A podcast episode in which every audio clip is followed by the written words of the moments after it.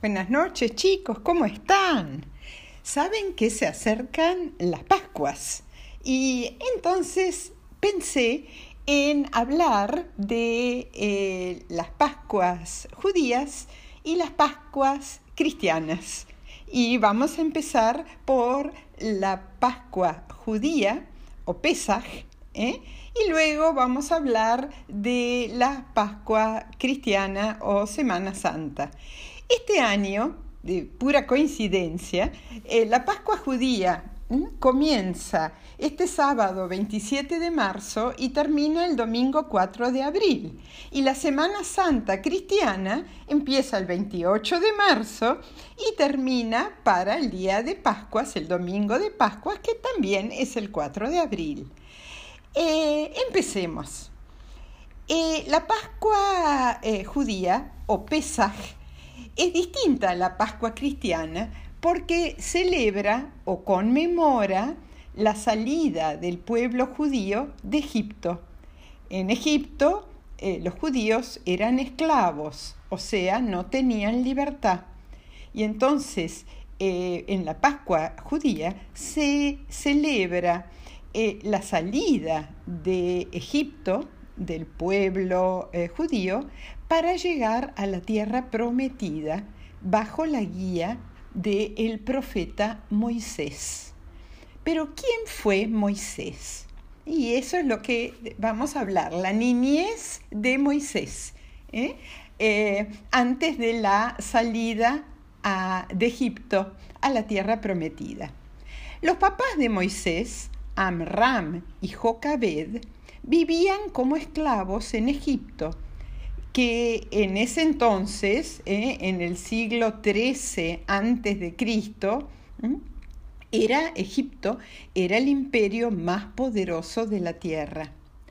Antes del nacimiento de Moisés, los hombres sabios o magos le dijeron al faraón, el faraón era como el rey de Egipto, que habían estudiado las estrellas y el mensaje de las estrellas era que estaba por nacer el Salvador de los judíos, que como les dije en ese tiempo eran esclavos del faraón.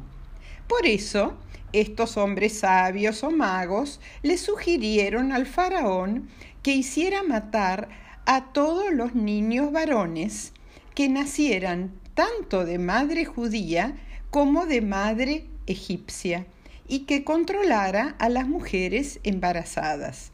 Eran épocas en que eh, eh, la gente era muy, muy bárbara, ¿no? Pasaban cosas, eran muy primitivos, pasaban cosas muy, muy feas. Moisés nació tres meses antes del término. Saben que un bebé nace más o menos a los nueve meses. Pero Moisés nació antes y su mamá, Jocabed, lo escondió en su casa. Cuando nació se dice que una luz llenó a su casa eh, como si hubiera sido el sol.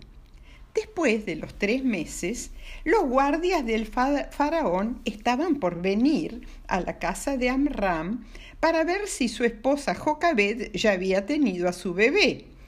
Por eso Jocabed, por miedo a que le sacaran al bebé para matarlo, al bebé Moisés para matarlo, construyó una canastita, la recubrió por fuera con brea para que fuera impermeable.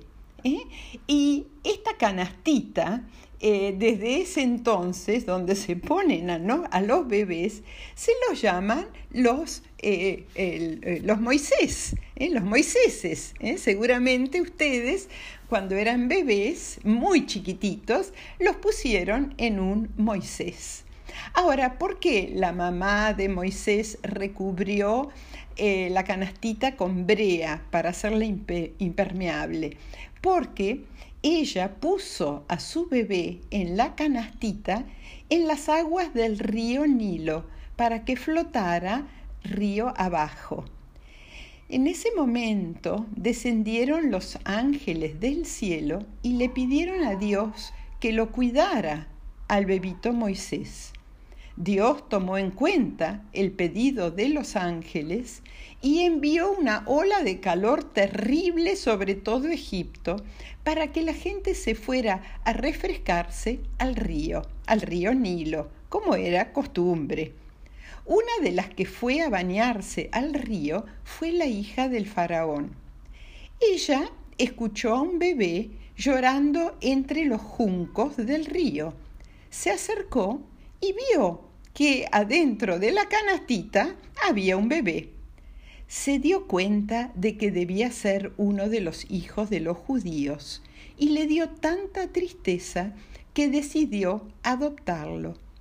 Ella en ese entonces tenía una enfermedad incurable de la piel llamada lepra, pero ni bien tocó la canastita de Moisés, vio para su sorpresa que su piel estaba curada. Ella después fue tan buena con Moisés que cuando Dios envió las diez plagas o castigos a Egipto, ninguna plaga la dañó como recompensa por haber cuidado al bebé Moisés con tanto amor. Em, la hija del faraón hizo llamar a una nodriza judía para que amamantara al bebé y justamente eligió a la verdadera mamá mm, de Moisés, a Jocabed, que de esa manera pudo criar a su hijo Moisés. Al ser hijo adoptivo de la hija del faraón, Moisés perteneció a la familia mm, real del faraón y tuvo la mejor educación de esos tiempos, porque hasta estaba la posibilidad de que fuera el próximo faraón. Egipto estaba muy adelantado en ciencias y letras. Seguramente Moisés estudió geografía, historia, gramática, escritura, literatura, filosofía y música. Y así fue creciendo Moisés y cada tanto visitaba las zonas donde vivían los esclavos judíos o hebreos, porque por su madre sabía que él era judío. Estos esclavos hacían los trabajos más más duros. Un día vio como un egipcio le pegaba a un esclavo judío. Sintió tanta pena por el esclavo que peleó con el egipcio y lo mató. En ese momento eh, Moisés tomó conciencia que su pueblo estaba sufriendo mucho en Egipto y después de pensar y pensar decidió ir a pedirle al faraón que lo dejara que dejara volver a su gente a Canaán. Canaán, la tierra prometida, que ahora sería parte de Israel, Palestina y partes de Jordania, Siria y Líbano, o sea, el Medio Oriente, eh, partes del Medio Oriente.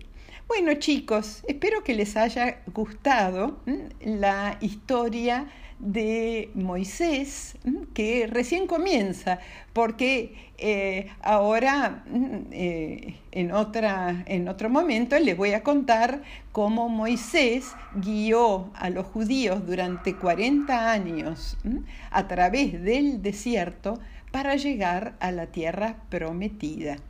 Esto está en uno de los libros del Antiguo Testamento que se llama el Éxodo. Éxodo quiere decir salida, salida de Egipto para llegar a la tierra prometida.